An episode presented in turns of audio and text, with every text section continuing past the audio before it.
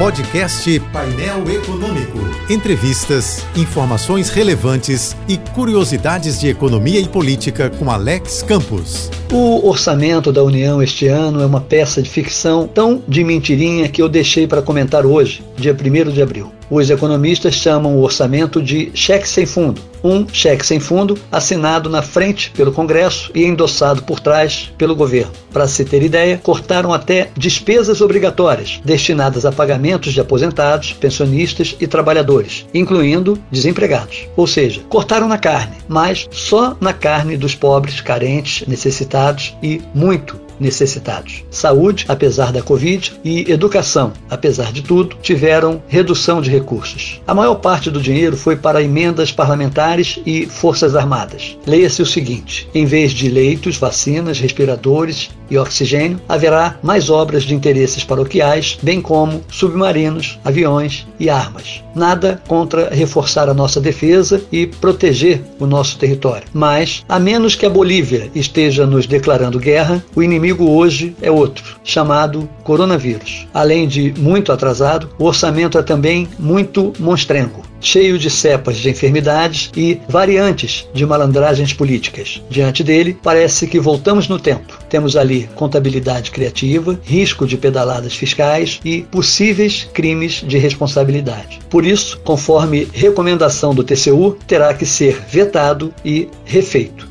Daí que qualquer semelhança com o passado recente não é mera incompetência.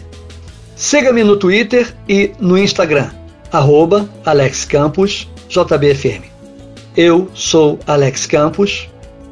Bom dia e boa sorte. Este e outros colunistas você ouve também em nossos podcasts. Acesse o site da JBFM ou as principais plataformas digitais e escute a hora que quiser, onde estiver. Podcasts JBFM. Informação a toda hora.